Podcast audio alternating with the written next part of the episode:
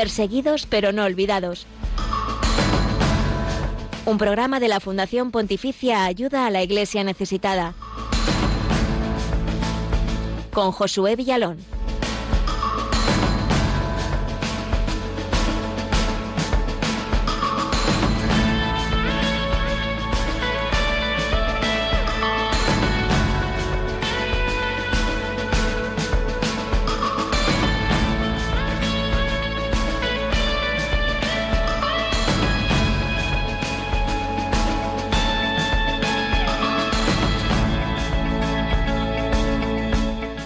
Norte de Nigeria sigue siendo un lugar hostil para el Evangelio. Hace solo unas semanas una noticia recorrió los medios de comunicación del mundo entero. Débora Yakubu, una estudiante cristiana de la Universidad de Sokoto, fue brutalmente asesinada por un grupo de compañeros de clase por supuestamente haber blasfemado contra Mahoma. Pero este terrible hecho ha tenido más consecuencias, desgraciadamente. Buenos días, Josué Bellalón. Muy buenos días, Glais. Un saludo a nuestros oyentes del programa Perseguidos pero no olvidados. Pues hoy en este programa, en el que no queremos olvidar a Débora y a las demás víctimas de esta tremenda persecución en Nigeria, vamos a hablar de ello muy a fondo. Efectivamente, la iglesia en Sokoto, en el noreste de este país, se está enfrentando ahora a una ola de ataques contra templos por alzar la voz en contra de este y otros crímenes. Y hace solo una semana hemos conocido sobre el secuestro de dos jóvenes sacerdotes de esta diócesis y dos jóvenes laicos. La suma de falta de seguridad, corrupción, conflictos étnicos y el avance del radicalismo islámico están provocando numerosos casos de acoso, secuestro y persecución. Para conocer más sobre esta realidad de los cristianos en el norte de Nigeria, vamos a hablar en unos minutos con Monseñor Masiu Manoso, arzobispo de Kaduna, una de las voces en contra de la persecución en esta región olvidada del mundo.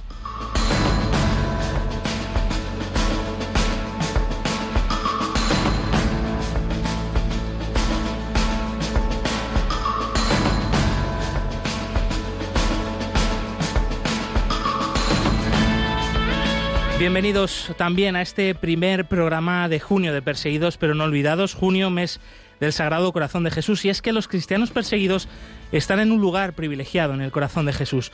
Por eso vamos a contar también enseguida el testimonio del padre Rajid Ghani, sacerdote iraquí, asesinado hace ahora 15 años, un gran héroe de la fe. Así es, mañana es el aniversario de su asesinato junto a otros tres subdiáconos de su parroquia de Mosul, en el norte de Irak. Este sacerdote fue becado por ayuda a la iglesia necesitada en sus estudios en Roma, pero él quiso volver a Irak pese al aumento de la persecución contra los cristianos. Enseguida, también las claves de la actualidad de la iglesia pobre y perseguida en el mundo.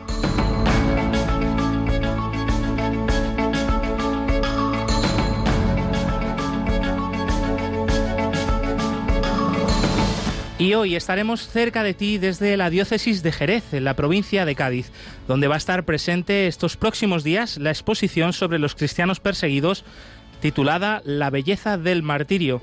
También revisaremos la situación del derecho a la libertad religiosa en Nigeria con la ayuda del informe Libertad religiosa en el mundo de ayuda a la Iglesia necesitada.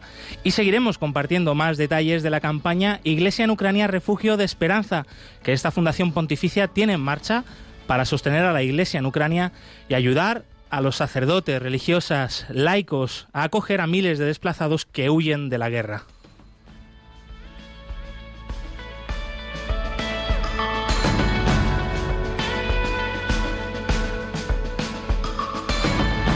Por cierto, que el presidente de Nigeria, que es el tema principal de nuestro programa de hoy, Muhammadu Buhari se encuentra actualmente de visita oficial en España. Se va a reunir con el presidente Sánchez, entre otras cosas, con el objetivo de aumentar el suministro de gas a España. Y es que Nigeria es el tercer proveedor de esta materia prima a nuestro país. A veces países que nos parecen tan lejanos o que no tienen nada que ver con nosotros están muy relacionados y la vida de los cristianos en Nigeria eh, pues forma parte también, yo creo, de, nuestras vidas. Te recordamos los otros canales del programa para que te puedas poner en contacto con el equipo que hace posible este espacio.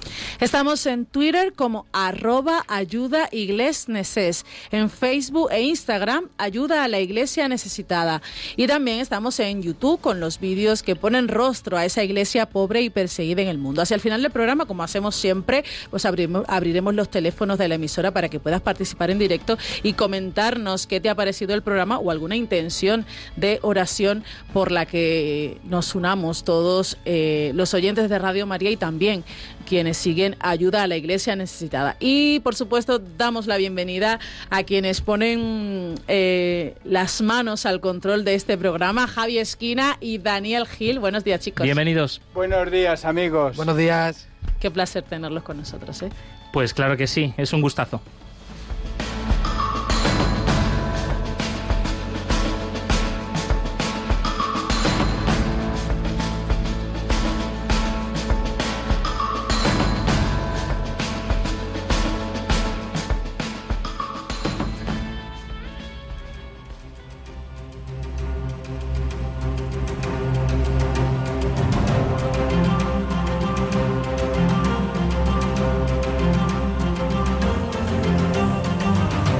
Testigos del siglo XXI.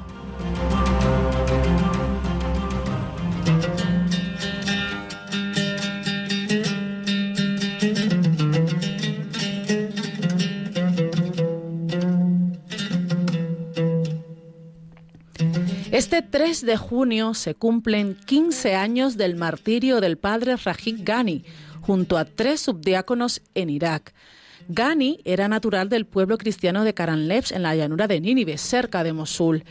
En 1996, su obispo le envió a Roma para ampliar sus estudios como seminarista gracias a una beca ofrecida por ayuda a la iglesia necesitada en la Universidad Santo Tomás de Aquino. Ordenado sacerdote en Roma una vez concluidos sus estudios, decidió volver a Irak en el 2003 pese a la situación de guerra que vivía el país con la caída de Saddam Hussein. El joven Rami, también nacido en Karamlesh, cuenta cómo sucedieron los hechos en los que perdió la vida el padre Ghani.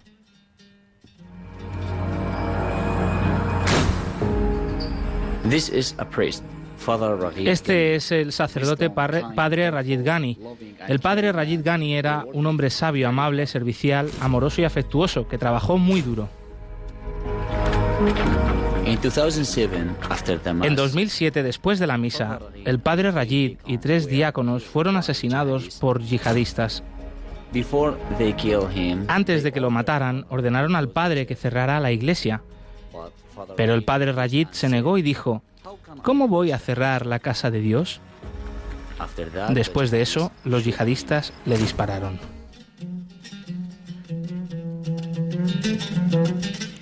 Pero lo peor estaba aún por llegar. En Irak, muchos cristianos fueron asesinados solo por su religión, que está escrita en los documentos de identidad con la palabra Masiji, que significa cristiano.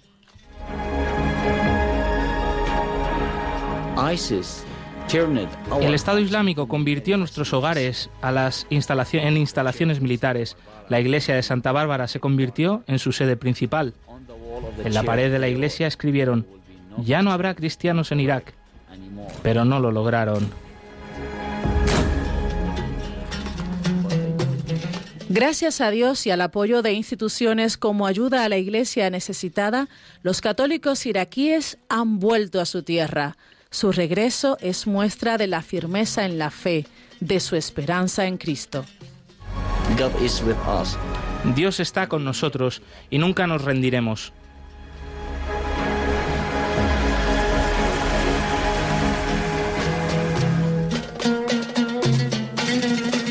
La Santa Sede ha iniciado el proceso de canonización del sacerdote Gani y de sus compañeros, para los cuales se presentará la causa como promartirio in odium fidei. El estudio de su testimonio trata de verificar y certificar que los cuatro mártires beatificados fueron masacrados por sus verdugos debido a su fe en nuestro Señor Jesucristo. Los que conocieron al padre Gani afirman que sin lugar a dudas fue un testigo. También lo corroboran quienes lo vieron morir y fueron testigos de las amenazas que recibía y sobre todo de su firmeza en la fe y de su profundo amor sostenido en la Santa Misa.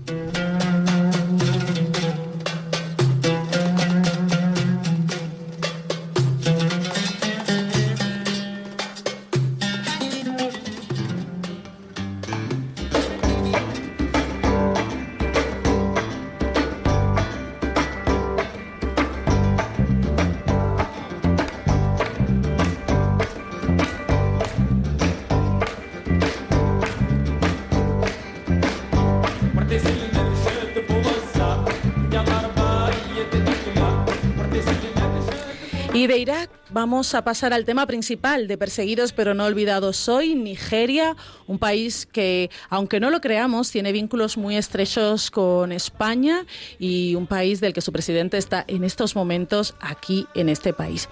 Nigeria es uno de esos países del mundo donde los cristianos están más perseguidos. Se suceden casi semana a semana los casos de amenazas, ataques contra templos, secuestros, asesinatos de cristianos por parte de grupos radicales y terroristas yihadistas, como en su día fue el grupo Boko Haram y es hoy ISWAP o. Conoce bien toda esta realidad Monseñor Masiu Manoso, quien es arzobispo de Kaduna, en el norte centro de, de, Nigeria, en cuya diócesis se siguen dando todas estas situaciones hoy en día. Y no estamos hablando de hace décadas, estamos hablando de a día de hoy. Buenos días y bienvenido, Monseñor. ¿Qué tal está? So, good afternoon. Uh, Buenos días, uh, buenos, buenas tardes, queridos amigos. Es un placer para mí estar aquí y quiero dar las gracias a Ayuda a la Iglesia Necesitada por brindarme la oportunidad de compartir con ustedes la situación de la Iglesia en el norte de Nigeria. Sin lugar a dudas, para nosotros también es un placer poder contar con una voz autorizada para hablar de la situación de los cristianos en su país. Eh, ¿Cuál es el origen, Monseñor, de, esos ataques, de los secuestros que últimamente se producen con tanta frecuencia? Shall I say in the uh... Podemos decir que esta situación tiene su origen desde hace 13 o 14 años, desde el origen del grupo terrorista Boko Haram en 2009. Y desde entonces no hemos parado de tener problemas de una manera u otra. Los secuestros es un gran problema, pero también hay otros problemas como es el terrorismo con el surgimiento en primer lugar de Boko, de Boko Haram en 2009. Pero también hay otros problemas aparte de Boko Haram. Todo esto provoca una gran devastación en todo el país, en vidas humanas, en millones de víctimas en todo el país. Porque cuando una región sufre afectada, afecta a todo el país, porque estamos todos, todos relacionados. Entonces, como estaba comentando, tenemos un problema, que es Boko Haram, principalmente, por ejemplo, en este caso en el noreste de Nigeria, pero también ahora han surgido otros grupos escindidos de Boko Haram, como es el Estado Islámico del occidente de África, el ISWAP, o también el Hash. Eh, tenemos, por tanto, dificultades también en las bandas mafiosas, bandas de bandidos. Este es un problema principalmente en el noroeste del país, eh, una de las regiones eh, a las que pertenece mi diócesis de Kaduna. ¿Y mm, por qué? Porque estas personas son traficantes que tienen fines totalmente malignos. Estos bandidos han estado operando desde hace décadas, pero en los últimos cuatro años el problema se ha agravado por el tipo de armamento destructivo que usan ahora. Hace unas décadas iban, por ejemplo, con arcos y flechas para robar a la gente, sus bienes, animales, coches, comida. Incluso también secuestraban a personas. Pero podemos decir que desde hace unos cuatro años, más o menos, ahora vemos que están usando armas muy peligrosas, que están provocando una destrucción masiva, una enorme destrucción. Están matando a mucha gente y están provocando un gran éxodo de desplazados. Es increíble que toda esta situación esté teniendo lugar eh, tan cerca ¿no? Y, que no, y, que no sea noticia en los medios de comunicación. Hay otro componente que es el conflicto por los nómadas fulani, ganaderos y musulmanes, agricultores que suelen ser cristianos. ¿Qué componente eh, precisamente tiene en este sentido esa situación? Creo que, bueno, para dejarlo claro, tenemos que decir que los agricultores no son todos cristianos, al menos en mi región, en el noreste de Nigeria. Allí hay muchos agricultores que son musulmanes y también tenemos numerosos conflictos entre pastores y agricultores. La mayor parte de los agricultores aquí son musulmanes y hay también un conflicto con estos pastores fulanis. Pero si vamos a la región del cinturón central de Nigeria, esta región sí que está habitada principalmente por cristianos. Es verdad, estoy de acuerdo. Así que si los pastores fulani allí viajan, se movilizan hasta el cinturón central y estos pastores entran en estas tierras, seguramente esa zona pertenezca a agricultores cristianos y por eso se crea este conflicto, porque los pastores entran en la tierra de los agricultores. Pero pasará lo mismo, con seguridad, en el noroeste del país. Lo que pasa que en este caso la situación no hace tanto ruido. Pero, sinceramente, creo que el problema es más grande que la región del cinturón central. Hay dos temas que son muy sensibles en Nigeria, saber la religión y la etnia. Son temas muy delicados y siempre hay gente que quiere usar esto para su beneficio. Si los fulanis musulmanes entran en un terreno cultivado por un cristiano y hay una guerra entre ellos, la gente no juzgará como una guerra entre religiones por sus sensibilidades religiosas.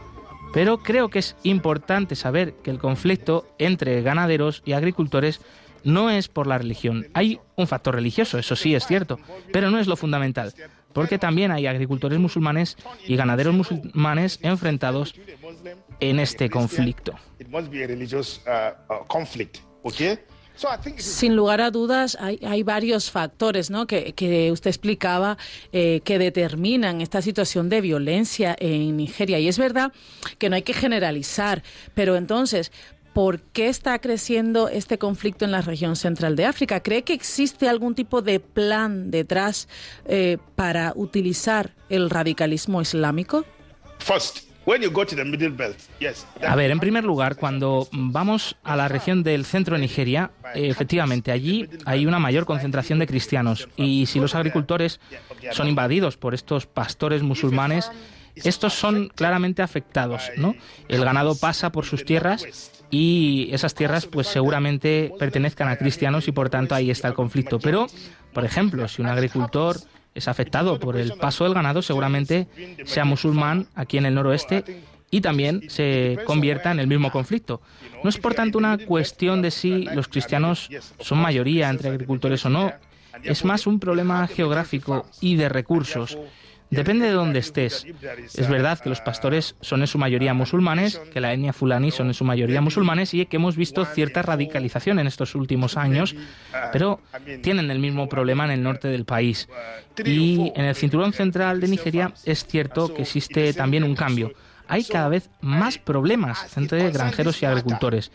Pero, sinceramente, desde mi punto de vista, no es que haya una agenda islamista al respecto, creo que es más un problema económico, ¿cómo decirlo? Es un problema por la falta de recursos. Y claro, este conflicto puede ser fácilmente instrumentalizado por los políticos, por gente egoísta, pero no exactamente por el Islam. Sin embargo, para que, para que tengan lugar ese tipo de, incidentes violentos, tiene que haber un suministro de, armamento, ¿no? ¿Quién está llevando las armas sofisticadas a los bandidos y los fulani? Parece que, que alguien quiere que se expandan, que crezcan los ataques y esos secuestros, monseñor. I think Sí, creo que, está claro que la razón por la que muchos ciudadanos tienen armas es por el estado fallido que actualmente hay en Nigeria. ¿Para qué existe el gobierno? Para proteger a los ciudadanos, ¿no? Nuestras fronteras, sin embargo, son muy porosas, así que desde la caída del gobierno de Gaddafi en Libia, cuando su gobierno colapsó y fue asesinado, creo que toneladas de armas y también muchos combatientes se han movilizado hacia el sur, hacia la región del Sahel, en el norte de Nigeria. Nuestra frontera no es segura y por eso por todos lados hay armas. Con unos 200 dólares puedes comprar una AK-47. Desde hace 10 años, con la caída de Gaddafi es fácil conseguir armas. Y es, por tanto, digo yo, el deber del gobierno controlar esto. ¿Por qué los pastores fulani tienen en este, este tipo de armas? Porque alguien se las está vendiendo y el gobierno tiene el deber de controlar este flujo de armas. Así que creo que todo es debido a un Estado fallido, a un gobierno sin control. Y una de las consecuencias de toda esa violencia en Nigeria, principalmente en, la región norte, pues es la inseguridad que hace que mucha gente se marche del país. ¿Cómo afecta eh, eh, esta, esta huida de la gente ¿no? a los cristianos exactamente? Sí, es verdad que hay muchas personas que están desplazadas, están huyendo del norte hacia el sur, hacia el sur. Esto es cierto. Esto es debido a varios factores, a las bandas de, uh, de delincuentes, a grupos terroristas como Boko Haram u otros. Pero quiero decir, depende en la región en la que te encuentres en Nigeria por ejemplo, en el norte, la mayor parte de los desplazados son musulmanes y la mayor parte de las víctimas finalmente son los propios musulmanes. Pero si vamos hacia el cinturón central de Nigeria, allí vemos que hay una mayoría de cristianos y por tanto la mayor parte de las personas que están desplazándose allí son cristianas. Por eso yo veo, creo que tengo que volver al punto anterior Efectivamente, hay unas graves consecuencias, pero estas están siendo para todos, cristianos y musulmanes. Están destruyendo la vida social y hay muchísimas personas que se están convirtiendo en refugiadas dentro de su propia tierra. ¿De acuerdo? Entonces sí, hay mucha gente que está siendo desplazada. Eh, sin lugar a dudas es una situación bastante preocupante. Estamos hablando con señor Masi Manoso, arzobispo de Kaduna, en Nigeria, donde están teniendo lugar pues secuestros de sacerdotes, de laicos, donde hace unas pocas semanas una chica eh, fue quemada, una estudiante fue quemada viva. Eh, acontecimiento que nos dejan, por supuesto, un poco desconcertados, pero que no por eso tenemos que ignorar, ¿no? Es, es, es deber y es responsabilidad de, todos como cristianos conocer la realidad de nuestros hermanos. Una realidad de la que no escapa, por supuesto, la iglesia en Nigeria, la misión pastoral eh, como guía, como pastor eh, de la iglesia de Monseñor Masio Manoso. ¿Cómo les está afectando todo esto a vosotros? Uh, en los últimos tres años, muchos sacerdotes han sido secuestrados. Desde hace justo tres años. Siete sacerdotes han sido secuestrados en mi diócesis, tres finalmente han sido asesinados en su secuestro. y podemos decir que en algunos casos no hemos encontrado ni siquiera su cuerpo. Por ejemplo, el 7 de junio del año pasado encontramos a uno asesinado. Y durante tres años, eh, casi cada mes, hemos tenido algún ataque, algún secuestro. Por ejemplo, tres de mis parroquias en zonas rurales han sido atacadas, bien por grupos islamistas o terroristas. Y estos ataques han provocado que muchas personas decidan marcharse de la región. Esto es algo difícil para nosotros, porque allí la Iglesia está en peligro de desaparecer por todos estos ataques. Así que los cristianos, y especialmente los sacerdotes, sí que se convierten en un objetivo para estas bandas delincuentes y para los grupos terroristas. La gente mm, aún así acude a las misas, pero saben que pueden ser objetivo de algún ataque en las misas, por ejemplo, de los domingos. Para mí, como un pastor de mi diócesis, también tengo el deber de ir a visitar a estas personas y estar con ellas. También puede ser peligroso para mí. Pero aún así vamos, acudimos para estar cerca de la gente, para transmitirles que tengan esperanza en Jesucristo, que no tengan miedo. Rezamos por ellos, pero es una situación muy complicada. Y esta situación es similar en el resto del norte del país, porque su experiencia es precisamente en la diócesis de Kaduna. Sí, esto es eh, así en toda la región noroeste del país no solo en Kaduna. Eh, y también tenemos que decir que esto está afectando al cinturón central de Nigeria. Nosotros nos encontramos, podemos decir, justamente entre ambas regiones. Sí, podemos decir que las demás diócesis, como la diócesis de Sokoto, también está siendo tan afectada como nosotros estamos afectados por todos estos ataques.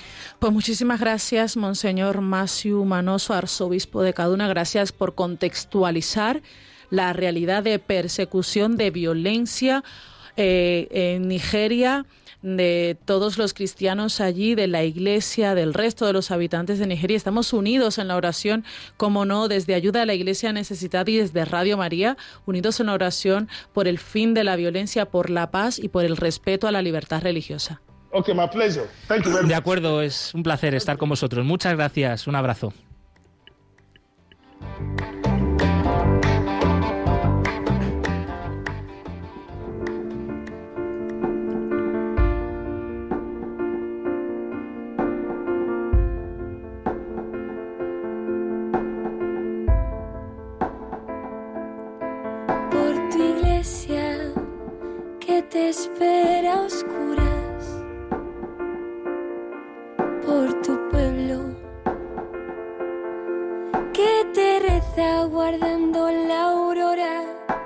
La religión con más seguidores en el mundo es también la más perseguida.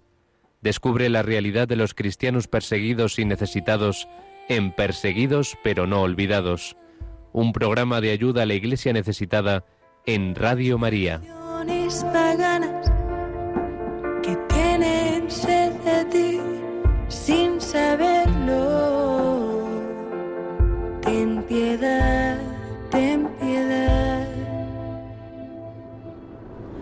los pueblos oprimidos, por el totalitarismo y la opresión de la mentira. por tu nombre que se ocultan para orar y aquellos extraídos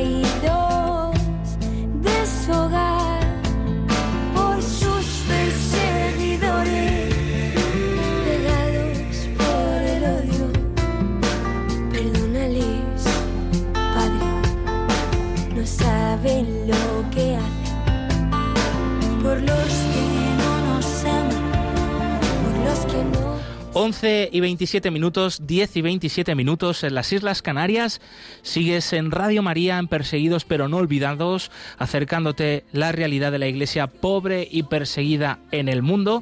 Te recordamos que estamos también emitiendo en directo a través del Facebook Live de Radio María, donde ahí nos podéis ver. Saludamos a todos los que nos estáis dejando vuestros comentarios. Os animamos a seguir dejando vuestros comentarios, alguna pregunta eh, que podamos responder sobre la marcha en el programa, eh, sobre algún comentario sobre la entrevista que acabamos de escuchar al arzobispo de Kaduna en el norte de Nigeria. Eh, muchísimas gracias a Víctor Coe, Daniele Wayne, Wayne Bisinger, Manuel Sánchez, Coqueta Larros, Marta María, Francisca Alcaraz, que es una gran fan de este programa y de Radio María, a José Marcos Carlos Bielli. Bienvenidos a todos y por supuesto desde aquí también un enorme gracias, un enorme eh, abrazo y que nos unimos a, a todos esos comentarios y a vuestras oraciones por la iglesia pobre y perseguida en el mundo. Y es el momento de pasar a la actualidad de la iglesia pobre y perseguida en el mundo. Nuestros hermanos perseguidos por su fe en Jesucristo no ocupan grandes titulares en los medios de comunicación, pero nosotros sí queremos que aquí hoy sean noticia.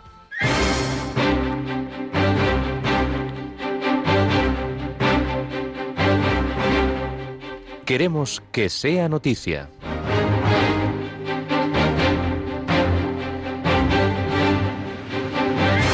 En Siria y Líbano, las religiosas acuden a lugares peligrosos a los que otros no pueden acceder. La trágica situación en el Líbano a raíz de su demoledora crisis financiera y la de Siria, donde una crisis igualmente grave ha incrementado la pobreza como resultado de 12 años de guerra civil, han planteado a las hermanas de Jesús y María muchos retos y una difícil situación. Como cuentan Ayuda a la Iglesia Necesitada, la hermana Helen Mary Hay, religiosa inglesa de esta congregación destinada al Líbano, comenta nos dijo que nosotras podíamos ir a cualquier parte, que éramos capaces de ir a los lugares oscuros a los que otros no pueden acceder, simplemente por ser mujeres y religiosas. Hoy esto vuelve a ser así en Líbano y también en Siria. Allí las mujeres pueden ir a donde otros no pueden. Las religiosas, por tanto, podemos ir a lugares más oscuros, difíciles o peligrosos. Agradecemos mucho la ayuda ofrecida por vuestra institución. Dos sacerdotes y dos jóvenes laicos secuestrados en el norte de Nigeria. Así lo informa el padre Christopher Omotoso, mm, director de comunicaciones sociales de la diócesis de Sokoto, en el norte de Nigeria. En el comunicado indica que a medianoche del 25 de mayo un grupo de hombres armados irrumpieron en la rectoría de la Iglesia Católica de San Patricio en Gidan Maikambo, en el estado de Katsina. Entonces fueron secuestrados el padre Stephen Ojapa de la Sociedad Misionera San Pablo y su colabora- colaborador el padre Oliver Okpara. También fueron secuestrados otros dos jóvenes laicos que vivían en la casa mm, sacerdotal. El director de comunicaciones sociales de la diócesis de Sokoto añade, según los testimonios recogidos, los secuestradores armados llegaron en gran número y no se los vio montados en motos, como es habitual en asaltos y secuestros en Nigeria. El padre Oliver Okpara fue ordenado en septiembre pasado por Monseñor Matthew Hassan Kuka, obispo de Sokoto, quien fue objeto de recientes amenazas. Piden oraciones por su liberación.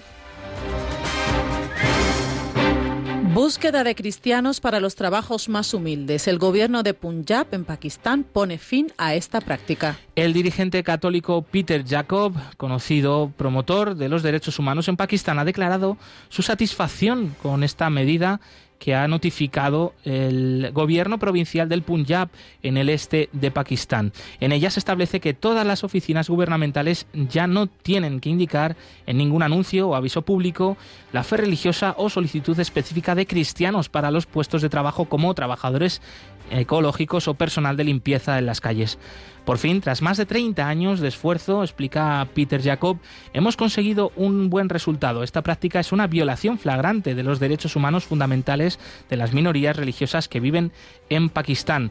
En los avisos emitidos por las instituciones guberna- gubernamentales, de hecho, se indicaba la búsqueda específica de ciudadanos de fe cristiana o de otras minorías no musulmanas en los que respecta a tareas y trabajos de los más serviles, como es la limpieza de calles o alcantarillas. Así lo ha declarado la agencia Fides. Ucrania. La Iglesia mantiene sus puertas abiertas a todos. Desde el comienzo de la guerra de la invasión de Rusia en Ucrania, la ayuda a Ucrania es fundamental para la Fundación Pontificia Ayuda a la Iglesia Necesitada. Esta institución viene apoyando a la Iglesia en Ucrania con proyectos desde el año 1953. Y en la situación actual, la ayuda es eh, todavía mayor. Desde el comienzo de la guerra, Ayuda a la Iglesia Necesitada ha organizado varios paquetes de ayuda. El dinero se destina a sacerdotes, religiosos y colaboradores de la Iglesia que atienden a los desplazados y a las víctimas de la guerra en monasterios, conventos, parroquias u, u otras instituciones eclesiásticas.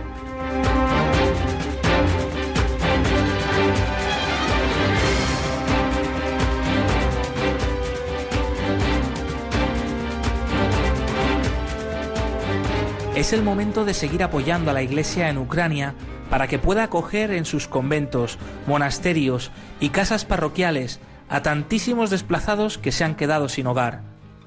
Más de 7 millones de personas dentro de Ucrania han huido de sus hogares en busca de un lugar seguro en el oeste del país. Allí la Iglesia está desbordada. Ayudémosla para que pueda dar refugio y esperanza a miles de personas que lo han perdido todo. Con tu ayuda, la Iglesia condicionará sus estructuras para dar refugio a los que llaman a su puerta. Contigo, los sacerdotes y religiosos en Ucrania podrán contar con los medios que necesitan para sostener física y espiritualmente a su pueblo. Iglesia en Ucrania, refugio de esperanza. Con ayuda a la Iglesia necesitada.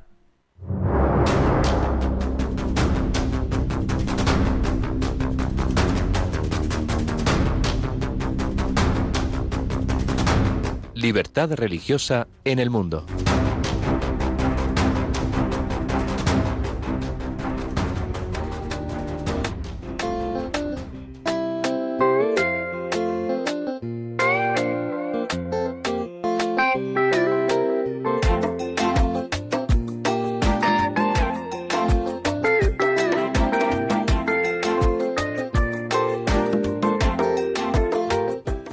Nigeria es un país de récords y también de grandes contrastes. Es un país de largas distancias, tiene casi el doble de superficie que España, y posee la mayor población de África, con unos 200 millones de habitantes. También es el principal productor de petróleo de este continente. A pesar de ello, tiene altas tasas de pobreza, especialmente en el centro y norte del país. La población de Nigeria se divide casi a partes iguales entre cristianos y musulmanes, siendo el sur de mayoría cristiana y el norte de mayoría musulmana. Es un país muy diverso, pues se considera que hay unos 250 grupos étnicos y más de 500 lenguas indígenas, aunque el inglés es la lengua oficial de todo el país debido a su pasado como colonia inglesa.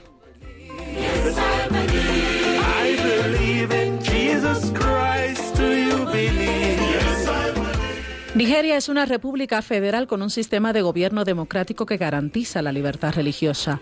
Conforme al artículo 15 de su constitución, no se puede discriminar a nadie a causa de su filiación religiosa.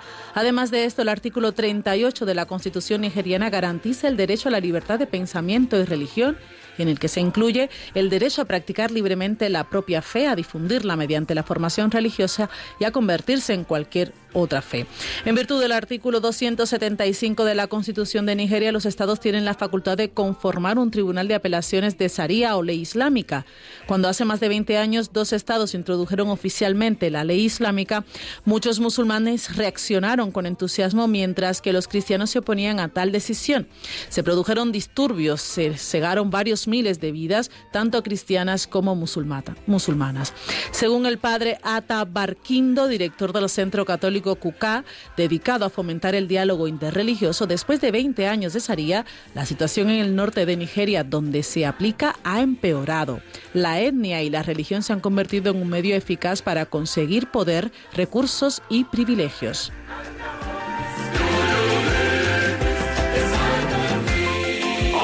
El actual gobierno nigeriano del presidente Muhammadu Buhari se ha enfrentado a una gran variedad de problemas durante el periodo estudiado en este informe Libertad Religiosa en el Mundo 2021, editado por Ayuda a la Iglesia Necesitada, como por ejemplo el terrorismo islamista, la pandemia del COVID-19, la pobreza generalizada, la omnipresente corrupción y la brutalidad policial, especialmente del cuerpo de Brigada Especial Antirrobos, contra la que se han desarrollado numerosas manifestaciones públicas masivas a lo largo de 2020 y 2021. Además del hambre que padecen los segmentos más pobres de la sociedad, exacerbada por el virus del COVID-19, la población sufre cada vez más atentados terroristas brutales, tanto en el norte del país de mayoría musulmana, en el que opera el grupo islamista extremista Boko Haram, como también en otros estados en el centro del país, donde operan combatientes de pastores fulani. Los llamamientos al alto el fuego realizados durante la pandemia por los obispos católicos de Nigeria, por el Papa Francisco y por el secretario general de Naciones Unidas, Antonio Guterres, no han sido escuchados. Se han denunciado graves violaciones de los derechos humanos cuyas víctimas suelen ser mujeres y niños. Durante el periodo que estudia este informe, Nigeria ha seguido siendo uno de los países del mundo donde cristianos y musulmanes sufren más persecución por parte de terroristas islamistas. Según Naciones Unidas, se calcula que 36.000 personas han muerto y ha habido 2 millones de desplazados en solo dos décadas de violencia de Boko Haram. El Comité Internacional de Cruz Roja informó de que hasta la fecha la mitad de las aproximadas 40.000 denuncias por desaparición de personas en África proceden de la región nordeste de Nigeria, escenario de atentados y secuestros de Boko Haram.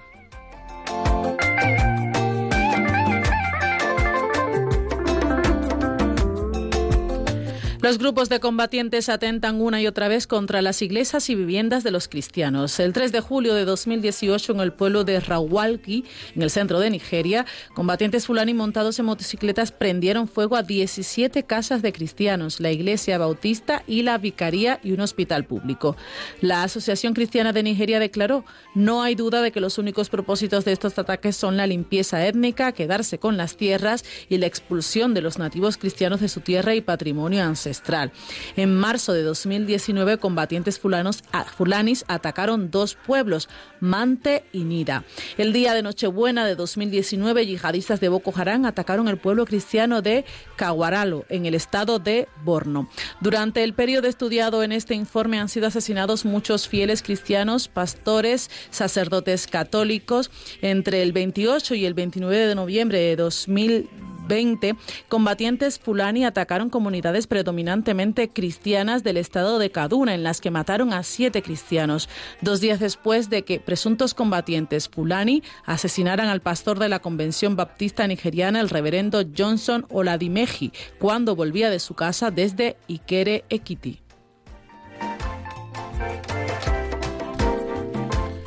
En 2020, 60 años después de que Nigeria consiguiera su independencia del Reino Unido, el derecho a la libertad religiosa se ha reducido drásticamente. El país se enfrenta a unos retos sociales fundamentales, como es la pobreza generalizada, la corrupción, la falta de seguridad y una población juvenil marginada, lo cual, junto a los conflictos étnicos y a la lucha por el acceso a los recursos, alimentan el surgimiento de combatientes islamistas radicales en los estados, sobre todo del norte y centro del país. Las autoridades no están dispuestas a no y son incapaces de enfrentarse a estos retos, lo que provoca brutales incidentes no controlados de terror y exterminio. Con frecuencia, los más golpeados son los cristianos, sobre todo por los terroristas yihadistas. Pero ellos responden que siguen teniendo esperanza en el Evangelio. Esperemos que la libertad religiosa en Nigeria pueda tener un mejor futuro, pero de momento la situación sigue siendo insostenible.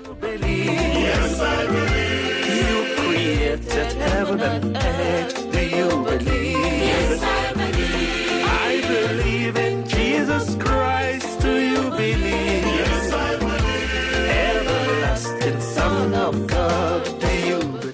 Hasta aquí este repaso de la libertad religiosa en Nigeria a la luz del informe Libertad religiosa en el mundo. Para saber más sobre este país o cualquier otro país del mundo y cómo cuál es allí la situación de este derecho fundamental, pueden visitar la web ayudalaiglesianecesitada.org.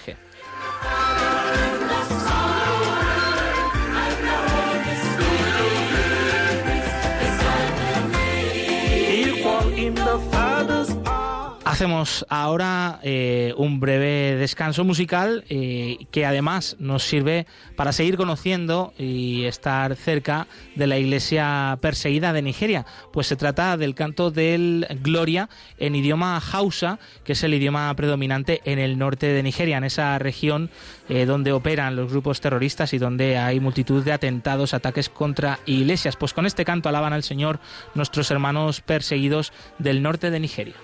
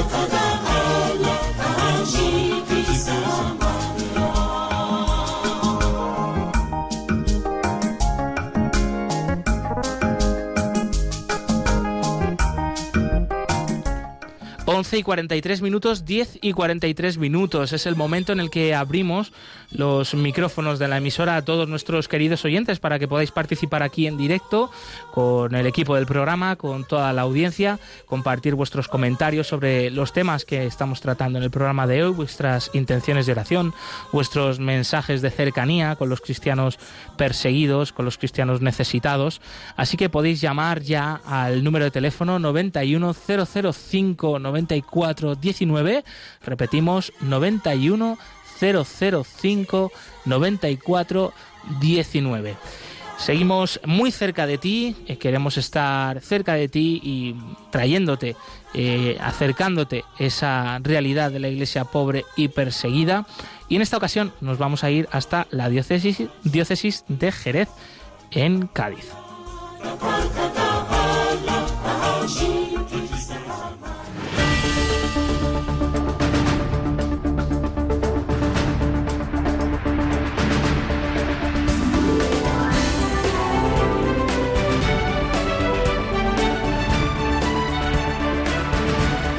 Cerca de ti.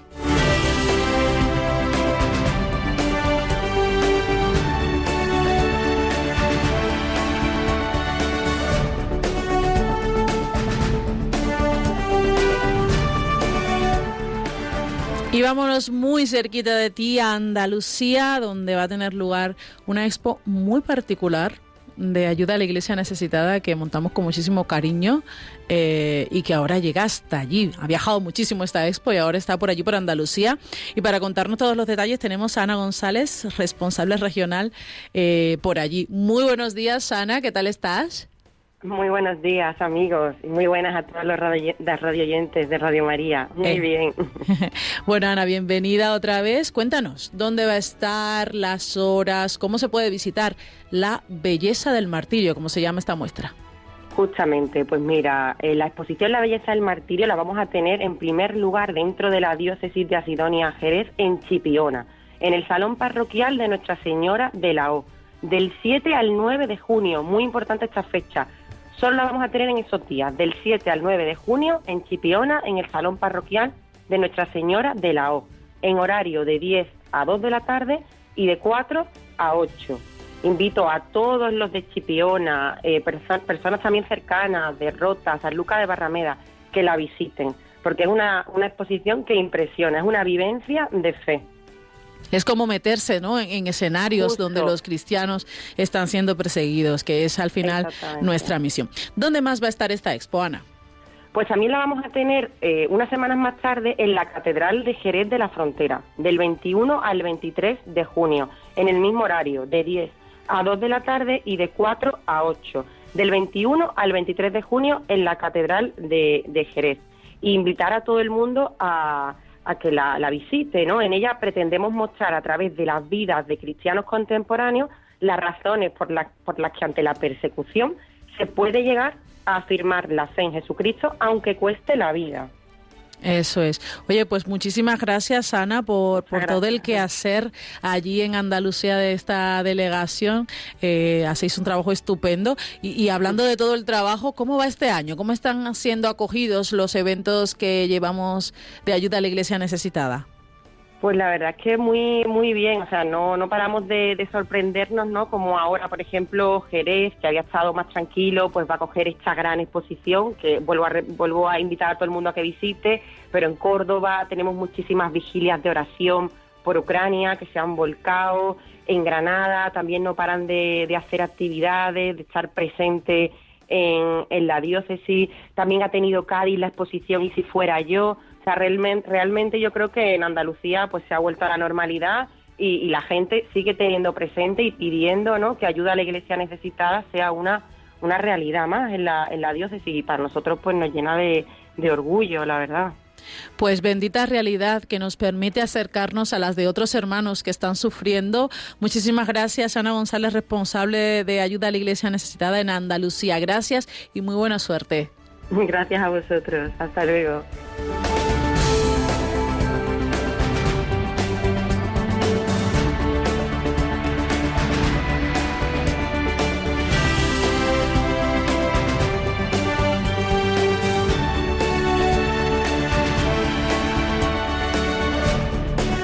Tenemos muchos más eventos, ¿verdad, Josué? Y precisamente hoy mismo, 2 de junio, en Zaragoza va a tener lugar una adoración eucarística por los cristianos perseguidos, para rezar especialmente por ellos. Va a tener lugar en la parroquia del Sagrado Corazón de Jesús, que está en Paseo Rosales 26 de Zaragoza, a las 6 de la tarde. Adoración eucarística para rezar especialmente por los cristianos perseguidos. Y el próximo 7 de junio, en Tenerife, va a tener lugar una vigilia de oración también por los cristianos perseguidos, para todas las personas que nos estén escuchando desde allí, también, bueno, pues que estén por la zona, se pueden acercar a la plaza de Nuestra Señora de los Remedios en San Cristóbal de la Laguna, a la catedral precisamente de la Laguna, eh, a las 6 de la tarde. Tendrá lugar esta vigilia de oración por los cristianos perseguidos. Además, contará con testimonios, testimonios escritos de países de persecución. Eh, recordamos que estas vigilias que se están realizando en la diócesis de Tenerife son mensuales, que es una cita mensual a la que pueden estar, bueno, pues atentos y participar, ¿no? Eh, mes a mes. Y por último, eh, comentar que Ayuda a la Iglesia Necesitada también va a participar en distintas jornadas mm, diocesanas de apostolado seglar.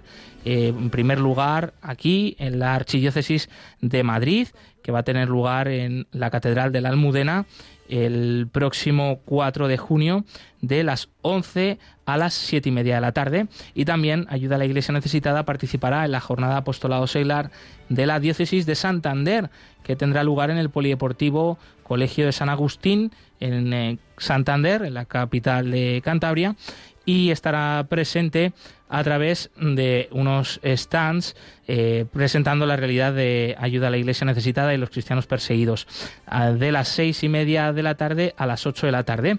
Eh, jornada apostolado seglar de la diócesis de Santander en el Polideportivo del Colegio San Agustín de Santander Capital. Para más información y para aquellos que no os ha dado tiempo a coger mm, papel, boli y apuntar todos estos datos, recordar que están disponibles en la página web ayudalaiglesianecesitada.org.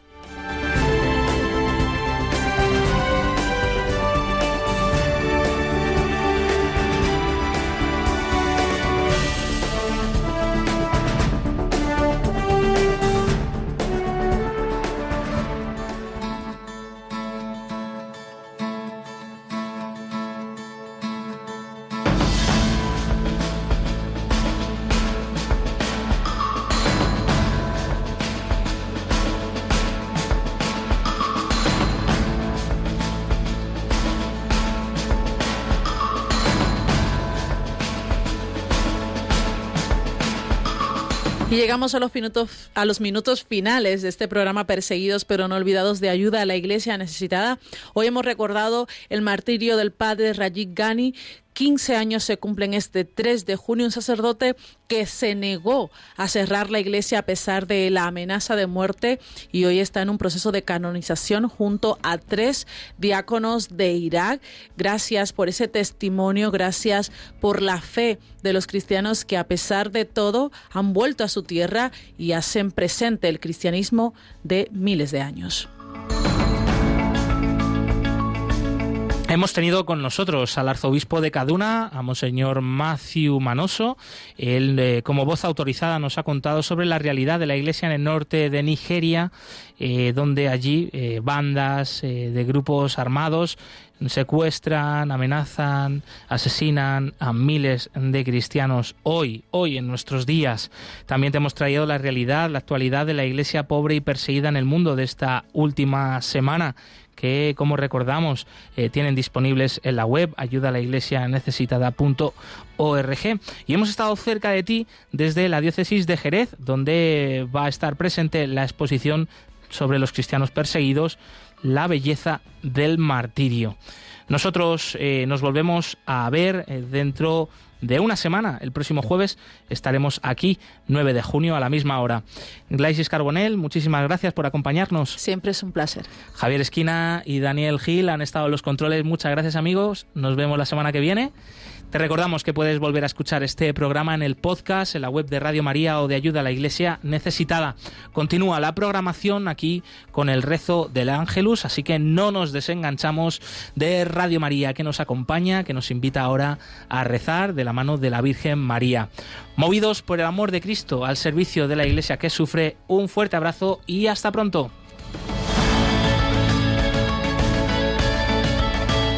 Concluye en Radio María Perseguidos pero no olvidados, un programa de la Fundación Pontificia Ayuda a la Iglesia Necesitada, con Josué Villalón.